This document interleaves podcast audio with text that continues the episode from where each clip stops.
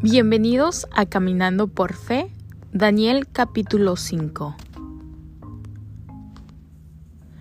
La fiesta de Belsasar. El rey Belsasar hizo una gran fiesta a la que invitó a las mil personas más importantes de su reino.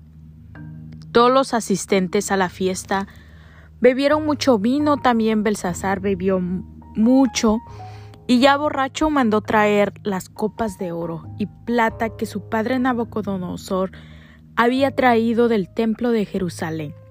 Las mandó traer para que él y sus invitados siguieran bebiendo en ellas.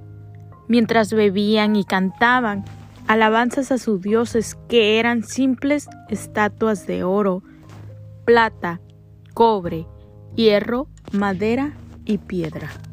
Dios escribe en la pared. De pronto una mano apareció sobre la pared y comenzó a escribir. La luz de las lámparas permitía ver bien cómo escribía. En cuanto al rey vio la mano, se puso blanco y comenzó a temblar de miedo. Enseguida llamó a gritos a sus sabios y adivinos y les ordenó ¿Hay alguien aquí que me pueda explicar lo que está escrito en la pared?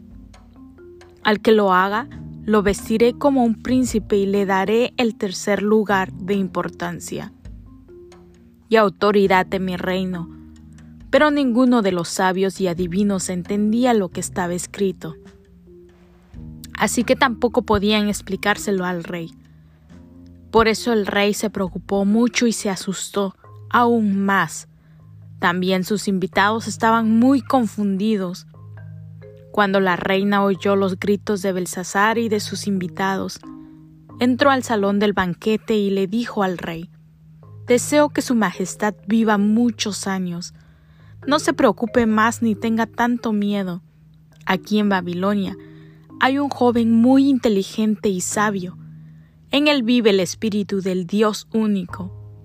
Nabucodonosor, padre de Su Majestad, lo conocía bien y por eso lo puso como jefe de todos los sabios. Ese joven puede explicar los sueños y las cosas más difíciles y misteriosas. Se llama Daniel, aunque el rey Nabucodonosor le cambió el nombre y le puso Belsasar. Llámelo usted, él le dirá a su majestad lo que significa esa escritura en la pared. El rey mandó a llamar a Daniel, y cuando Daniel llegó, el rey le preguntó, ¿Así que tú eres uno de esos judíos que mi padre trajo de Judá? Según me contaron, en ti vive el Espíritu del Dios único. Y por eso eres muy inteligente y sabio. Yo mandé traer a todos los sabios y adivinos para que me explicaran lo que está escrito en la pared. Pero pudieron hacerlo, Ninguno pudo hacerlo. Yo sé que tú puedes explicar cosas muy difíciles. Si me dices qué significa lo que está escrito en la pared, mandaré que te vistan como a un príncipe. Además, te daré el tercer lugar de importancia y autoridad de mi reino. Y Daniel le contestó, Yo puedo explicar a Su Majestad lo que significa la escritura en la pared pero no tiene que hacerme ningún regalo, ni darme ningún puesto importante. El Dios Altísimo dio un reino muy grande al rey Nabucodonosor, padre de su majestad. Todas las naciones lo respetaban y reconocían su grandeza. También le tenían miedo porque él decía a quién matar y a quién dejar con vida, a quién humillar y a quien poner en un lugar importante. El rey Nabucodonosor se sentía tan importante y poderoso que empezó a tratar mal a la gente. Por eso Dios le quitó el reino. Y Nabucodonosor no pudo seguir viviendo entre la gente, pues se portaba como un animal. Vivía entre los burros salvajes, comía pasto como los toros y se bañaba con el rocío del cielo. Así vivió hasta que reconoció que solo el Dios Altísimo reina sobre todas las naciones y que solo Él decide quién puede ser rey. Su Majestad ya sabía todo esto y aunque lo sabía, no quiso ser humilde. Al contrario, su Majestad mandó traer las copas del templo de Dios, y en ellas bebieron, Su Majestad y todos sus invitados. Para colmo, en vez de que usted adorara al Dios que lo hizo y que tiene poder sobre su vida, tanto usted como sus invitados adoraron a sus dioses. Esos dioses no pueden ver, ni oír, ni pensar, pues están hechos de metal, madera y piedra. Tales acciones de su majestad hicieron enojar al Dios del cielo. Por eso él mandó que la mano escribiera Mené, Mené, Tekel y Parsin.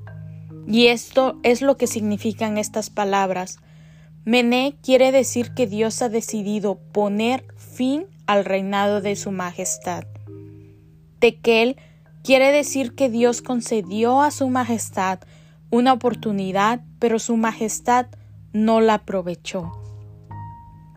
Parsin quiere decir que Dios partirá en dos el reino de su majestad y que se lo dará a los medos y a los persas. Enseguida el rey Belsasar ordenó que vistieran a Daniel como a un príncipe. También hizo anunciar que en todo el reino Daniel tendría el tercer lugar de mayor importancia y autoridad. Y esa misma noche mataron a Belsasar, rey de los babilonios. Así Darío llegó a ser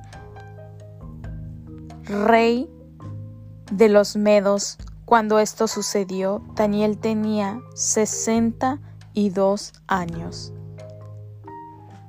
Bendiciones, esto ha sido un capítulo más de Caminando por Fe.